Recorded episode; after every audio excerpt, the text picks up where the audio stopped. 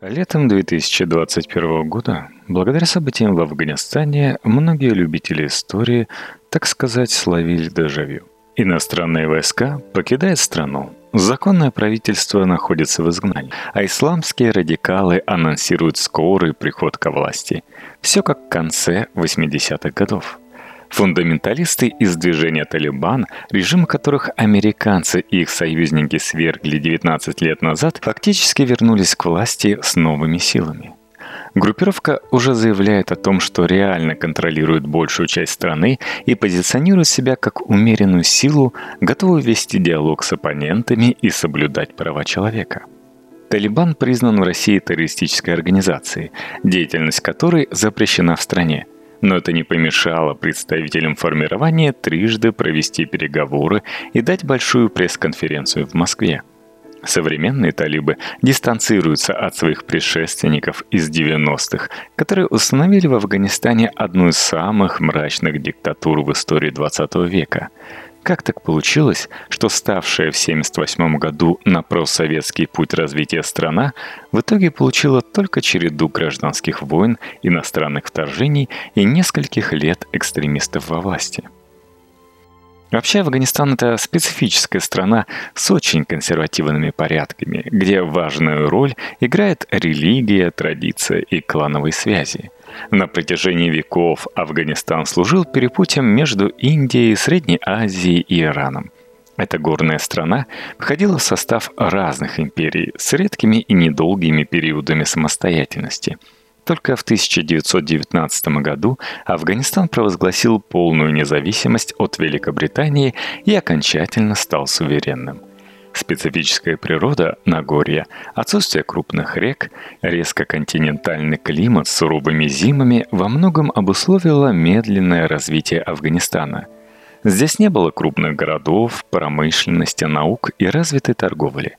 Разные племена и кланы исторически жили обособленно, враждуя с соседями и доверяя любой центральной власти – в обществе господствовали патриархальные порядки с колоссальным значением мусульманской религии и адата до исламских обычаев. Раздробленность Афганистана усиливал этнический фактор. Титульная нация пуштуны составляли только около половины от общего населения страны. Следом за ними шли таджики – их было примерно вдвое меньше, чем пуштунов, но исторически именно таджики преобладали среди жителей городов и немногих образованных людей. Оставшиеся четверть представляли разнообразные меньшинства – узбеки, хазарейцы, туркмены, белуджи и другие – Слабость Афганистана как централизованного суверенного государства символизирует частота смен официальной символики. С 1880 года афганские власти уже 23 раза меняли национальный флаг. Этническое разнообразие осложняет религиозный фактор. Большинство афганцев, около 80%, исповедуют суннитский ислам. Меньшинство придерживается шиизма – Исторически мусульман-шиитов в Афганистане считали неблагонадежными, пятой колонной соседнего Ирана. В 1933 году власть в Афганистане после череды смут и цареубийств перешла к королю Мухаммеду Захиршаху. Политик осознавал отсталость страны и необходимость ее модернизации, но также король понимал, что в условиях традиционного родоплеменного общества радикальные реформы только спровоцируют мятеж племенной верхушки с последующей гражданской войной. Поэтому Захиршах осторожно, одну за другой, внедрял новации в жизнь афганского общества. Именно при этом монархии в стране впервые появился парламент, независимые СМИ, промышленное производство и вузы – Благодаря Захиршаху афганские женщины стали участвовать в выборах и получать образование, а также носить западную одежду. Крупнейший город и столица страны Кабул вырос в несколько раз. В нем появились новые здания и широкие автомобильные дороги. Со временем немногочисленная прослойка образованных горожан-афганцев стала тяготиться низким темпом реформ. В 1973 году, когда король находился в зарубежной поездке, его же кузен Мухаммед Дауд возглавил антиправительственный заговор. Дауд объявил государство республикой, а себя его президентом. Спустя пять лет, 27 апреля 1978 года, в Кабуле произошел новый переворот. Власть захватила прокоммунистическая НДПА – Народная демократическая партия Афганистана. Власти и спецслужбы СССР не участвовали в переворотах 73 и 78 годов. Захиршах и Мухаммед Дауд считались лояльными в отношении Москвы политиками, и Кремль тогда устраивал уровень советско-афганского партнерства – Новый глава государства, лидер НДПА Нурмухамед Тараки, немедленно приступил к тому, чего в свое время так опасался король Закиршах – серии коренных преобразований страны. Тараки искренне верил, что Афганистан под его руководством за несколько лет совершит колоссальный рывок в развитии. То, что сделано в Советском Союзе за 60 лет, в Афганистане будет осуществлено за 5, восклицал президент Тараки. На вопрос, какой будет позиция новой власти в отношении ислама, последовал примечательный ответ. Приезжайте к нам через год, и вы увидите, что наши мечети окажутся пустыми. Пожалуй, одного этого заявления было достаточно для того, чтобы многие поняли, новый режим обречен – Тарки несколькими декретами инициировал передел земли, списал все долги беднякам, объявил борьбу религии и обычаям, уравнял в правах мужчин и женщин, обязав всех немедленно учиться грамоте, причем не в школах при мечетях, а на специальных светских курсах. Патриархальное большинство населения Афганистана восприняло такую политику как объявление войны – в марте 1979 года против революционных властей восстали жители Герата, третьего по величине афганского города возле границы с Ираном. Вскоре мятежи охватили всю страну. Духовенство прямо благословляло народ на вооруженную борьбу против безбожных властей, а действия сторонников НДПА, преимущества малочисленного городского населения, только усугубляли раскол внутри страны. Режим стал производить в отношении мусульманского духовенства жестокие репрессивные мероприятия. При этом многие служители культа расстреливались на глазах верующих.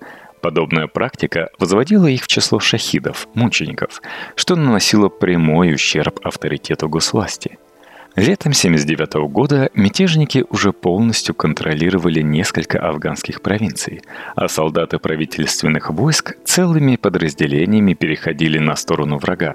Авторитет Тараки в партии власти пал. 16 сентября 1979 года главу государства не изложил собственный глава правительства Хафизула Амин. Спустя неделю Амин приказал убить предшественника – Руководство СССР попыталось уладить кризис в соседней стране, но принятые решения только превратили стихийное восстание в полномасштабную войну. 27 декабря 1979 года спецподразделение советского ГРУ провело четвертый за шесть лет государственный переворот в Кабуле. Спецназовцы не изложили и расстреляли заподозренного в связях с США и Китаем Амина вместе с родными и приближенными – еще до переворота 10 декабря 1979 года в Кремле решили, что в Афганистан необходимо вести свои войска. Об этом Москву и раньше просили разочаровавшиеся в своей армии деятели НДПА. Леонид Брежнев и его соратники долгое время отказывали, считая сомнительной саму идею строительства социализма в Афганистане. Затем они передумали, посчитав, что иначе дружественный режим в соседней стране не спасти – а новые власти неизбежно переориентируются во внешней политике на Пекин или Вашингтон. Предполагалось, что войсковая операция будет недолгой, словно в Чехословакии в 68-м. Вот советских войск в Афганистан придал гражданскому конфликту внутри страны новый размах. Событие окончательно убедило тысячи жителей страны, что идет не просто антиправительственный мятеж, а джихад – священная война против безбожников – в условиях неграмотности и религиозного сознания у подавляющего большинства афганцев ислам стал идеологией сопротивления кабульскому правительству и его советским союзникам. Война 79-89 годов свела на нет все успехи, достигнутые во времена Захиршаха и президента Дауда. В боевых действиях погибли до 2 миллионов афганцев, лоялистов, боевиков разных оппозиционных группировок, мирных жителей. Около 5 миллионов граждан бежали из республики, прежде всего в соседний Пакистан. Люди не просто потеряли свои дома и нехитрый скарб, они испытали культурный шок от разрушения не менявшейся веками жизни в афганской глубинке. И теперь они ждали прихода той силы, которая восстановила бы стране жизнь на основе религии и исконных ценностей – Девятилетняя междоусобица с участием иностранных солдат разрушила афганскую экономику и государственный аппарат. На излете перестройки 15 февраля 1989 года советские войска ушли из Афганистана. Режим последнего лидера НДПА Мухаммеда Наджибулы выстоял еще три года – 16 апреля 1992 года отряды маджахедов заняли его последний оплот, столицу Кабула. Маджахеды – борцы за веру, собирательное название афганских боевиков, воевавших сначала против режима НДПА и советской армии, а затем против Талибана. В 79-89 годах десятки государств предоставляли афганским маджахедам оружие и военспецов в борьбе против СССР – Активнее других боевикам помогали не США, Пакистан или Саудовская Аравия, а Китай. Пекин ежегодно отправлял в вооруженные позиции десятки инструкторов и до 70 тысяч тонн вооружения, от гранат и автоматов до гаубиц и ракетных комплексов. Прежняя республика Афганистан пала. Вместо нее победители провозгласили новое исламское государство Афганистан, которое международное сообщество сразу признало легитимной властью – за рубежом тогда считали, что с уходом Советов все беды страны остались позади. Марионеточного прокремлевского режима уже нет, и бывшая оппозиция восстановит в стране нормальную жизнь, словно в постсоциалистических Польшах и Венгрии. А вот последний президент Просоветской Республики Афганистан считал, что если фундаментализм возобладает в Афганистане, то война будет продолжаться долгие годы, а страна превратится в центр мировой контрабанды наркотиков и терроризма. И действительно, на деле в 1992 году война в Афганистане не закончилась. Просто маджахетские группировки стали делить власть уже между собой – во время действий против СССР крупнейшие формирования объединились в два альянса по конфессиональному принципу – шиитскую Тегеранскую восьмерку и суннитскую Пешаварскую семерку. Теперь оба непрочных союза распались. Номинально единый Афганистан превратился в конгломерат княжеств под управлением полевых командиров. На крупных дорогах каждые несколько километров стояли блокпосты, собиравшие дань каждый в пользу своего командира – Торговля пришла в упадок. Земледельцы вместо пшеницы выращивали коноплю и опий. Продажа сырья для наркотиков на экспорт для многих стала средством выживания. Столица Кабул лежала в руинах. Ее никак не могли поделить две главные маджахетские группы с похожими названиями. Исламская партия Афганистана Пуштуна Гульбедина Хекматияра и Исламское общество Афганистана Таджика Бурханудина Рабани. Простые боевики разочаровались в своей борьбе. Они видели, как их командиры, прикрываясь лозунгами священной войны, сколачивали миллионы состояния на контрабанде, наркоторговле и вымогательствах. На волне недовольства старыми маджахетскими ополчениями и сыграла новая группировка – Талибан, ищущие знаний. Так в мусульманском мире традиционно называли выпускников духовных школ мадресе. В сентябре 1994 года Талибан основал ветеран борьбы против НДПА и СССР Мула Мухаммед Амар. Костяк бойцов группировки составили молодые люди из афганских семей, бежавших от войны в Пакистан. Власти соседнего государства создали для беженцев сеть мадресе, воспитанники которых бесплатно получали кров и пищу. Инициативу с ЦРУ США финансировали исламские фонды из государств Персидского залива – Талибан стал наследником деобандизма, возникшего в XIX веке среди индийских мусульман радикального учения, близкого к саудовскому ваххабизму. Деобандисты призывали к воссозданию единого исламского халифата со строгой жизнью в соответствии со средневековыми нормами. В пакистанских мадресе для беженцев преподавали проповедники-фундаменталисты, учившие юношей, что их долг – бороться за истинное исламское общество, очищенная ото всякого влияния еретиков и иноверцев. В середине 90-х годов пакистанские спецслужбы использовали выпускников этих школ в своих целях.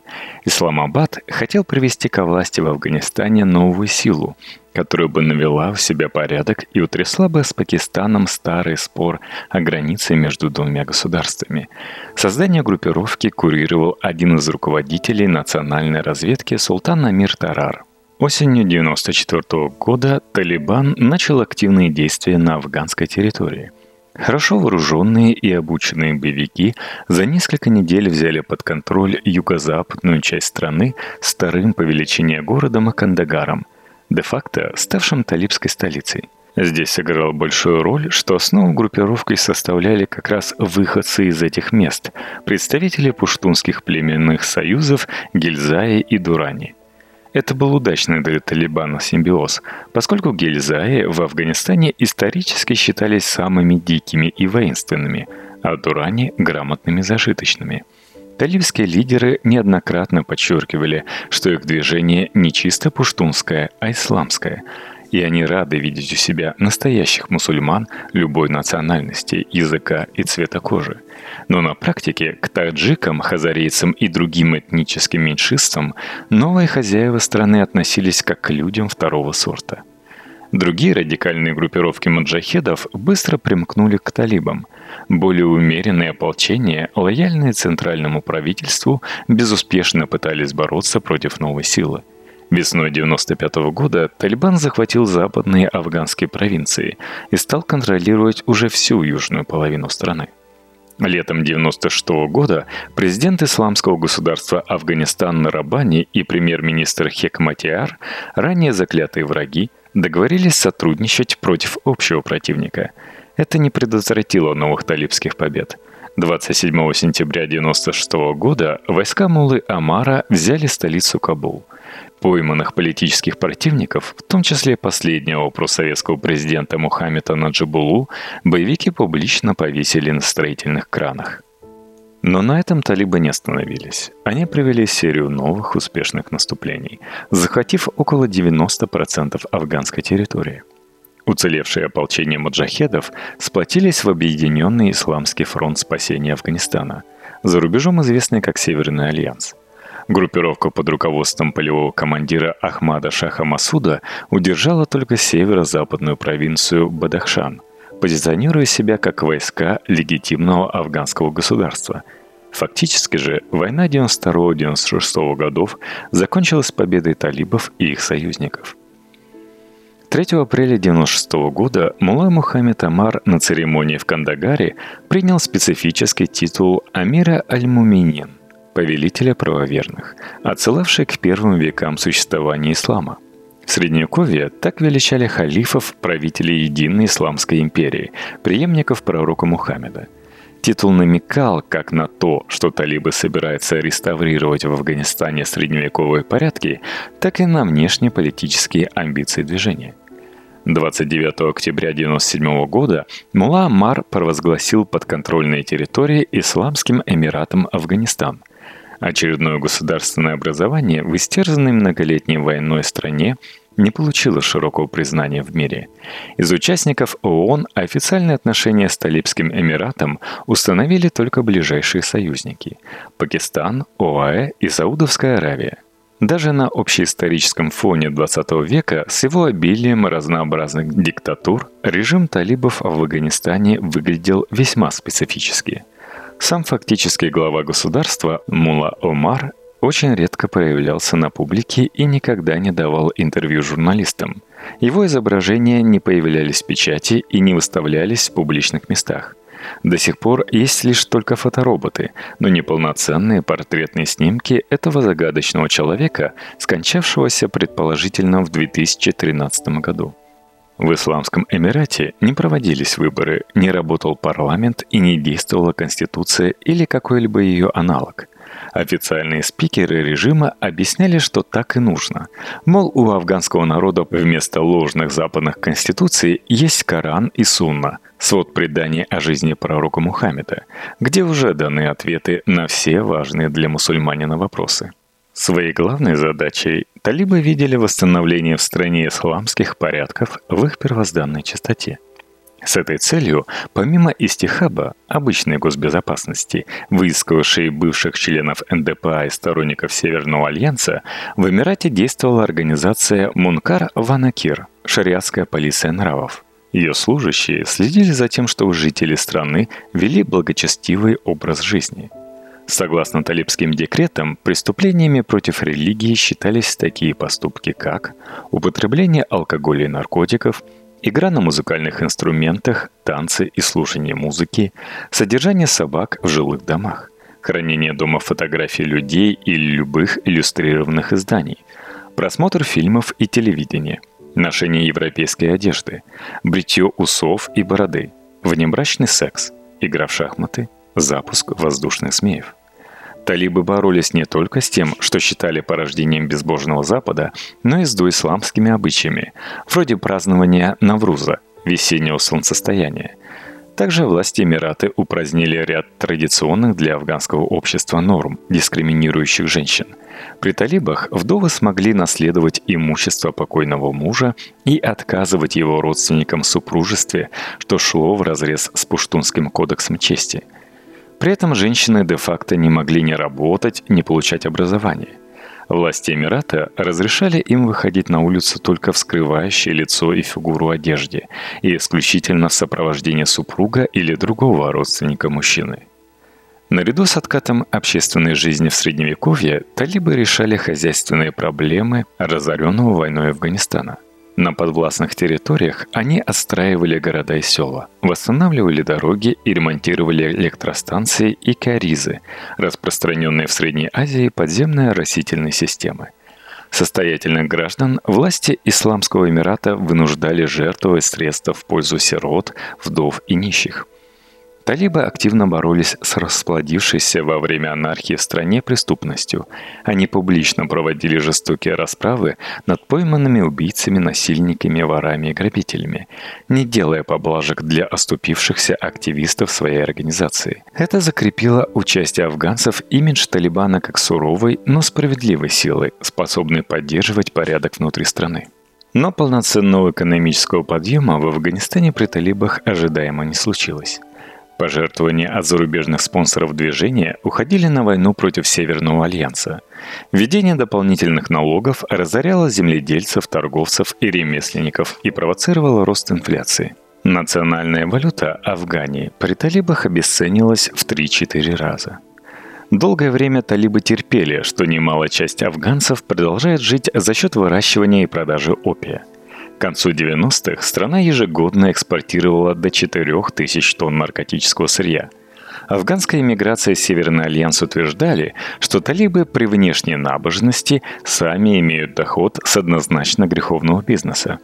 Тогда мулла Омар в 2000 году серией декретов запретил жителям Эмирата под страхом смерти любое участие в наркоторговле. После этого производство афганского опия резко упало – что еще сильнее усугубило нищету в стране. К концу 90-х Талибан раскололся на фракции условных ортодоксов и технократов. Первых представлял Мула Амар вместе с ближайшим окружением фактической столицы Кандагари, а верхушка чиновничьего аппарата в Кабуле во главе с министром иностранных дел Вакилем Ахматом Мутакавакилем перешла на более умеренные позиции. Противоречия между ними напоминали дискуссии 20-х годов внутри большевиков в Советской России – Мула Амар выступал за распространение ортодоксального ислама за рубеж и наводил мосты с родственными движениями в Узбекистане, Таджикистане и на российском Северном Кавказе. Его сторонники считали, что их лидер способен стать лидером настоящих мусульман во всем мире – Мутавакиль и близкие к нему деятели предлагали более взвешенную политику. Они считали, что талибскому Афганистану нужно добиться полноценного признания в мире и продолжать восстанавливать разрушенную войной страну. Талибы-технократы безуспешно призывали Мулу Амара принять хотя бы подобие Конституции и учредить аналог всенародно избираемого парламента. По неофициальным контактам Мутаваккиль убеждал зарубежных коллег, что эксцессы вроде публичных казней, отсечения рук за воровство и побивания камнями за адюльтер вынуждены и временны, что Эмират постепенно эволюционирует и откажется от этих крайностей – но на деле Мула Амар не собирался пересматривать свою политику. Власти Исламского Эмирата Афганистан сохраняли крайнее неравноправие женщин и мужчин вместе с унизительной дискриминацией для шиитской общины и немногочисленных оставшихся в стране не мусульман. Талибы систематически попадали в международные скандалы – В 1998 году боевики группировки устроили бойню в только что взятом северном городе Мазари-Шарифе. Жертвами талибов стали не только местные жители, но и несколько иранских дипломатов и журналистов. Иранские власти рассматривали возможность войны против восточных соседей, но он урегулировала конфликт. Весной 2001 года талибы, стремясь стереть память о доисламском прошлом страны, уничтожили две гигантские статуи Будды в провинции Бамиан – Скульптуры построены около 1500 лет назад древней индийской империи гуптов. Возможность вести нормальную дипломатию для талибского режима осложняло и то, что Афганистан в их правлении стал тренировочным полигоном-убежищем для исламских экстремистов со всего света – Прежде всего, руководство Эмирата отказывалось выдавать лидера организации Аль-Каида Усаму бен Ладена, организовавшего в 90-е годы серию крупных терактов в разных странах. Мула Амар объяснял это тем, что Бен Ладен – его гость, а своих гостей пуштуны никогда врагам не выдают. В итоге события 11 сентября 2001 года привели к санкционированному ООН вторжению американских и союзных войск в Афганистан – в 2001-2002 годах режим талибов пал, но движение в течение следующих 19 лет не прекращало партизанской войны. По мере вывода из страны иностранного контингента Талибан готовился вновь вернуться к власти. Группировка под началом новых лидеров Хайбатулы Ахундзады и Абдулла Гани Барадара позиционирует себя уже как более умеренную силу в сравнении со своими предшественниками из 90-х – Талибы утверждают, что они готовы соблюдать права человека, препятствовать наркотрафику и бороться с влиянием настоящих экстремистов, группировка «Исламское государство». На деле новый прагматизм Талибана многим наблюдателям кажется вынужденным и неискренним, который лишь скрывает прежнее желание навязать стране средневековые порядки и свою неограниченную власть. Как заявляет британский журналист BBC Secondary Germany, один из уроков, который Талибан усвоил из 2000-х, заключается в том, что им не стоит позволять международным джихадистам использовать Афганистан как базу, где можно укрыться и тренироваться, чтобы потом атаковать Запад, Россию или страны Центральной Азии. Талибан сейчас пытается показать себя лучшей из альтернатив для Афганистана – но тут особая сложность в том, что раньше их слова часто расходились с делами. Максим Рычков для Т-журнал.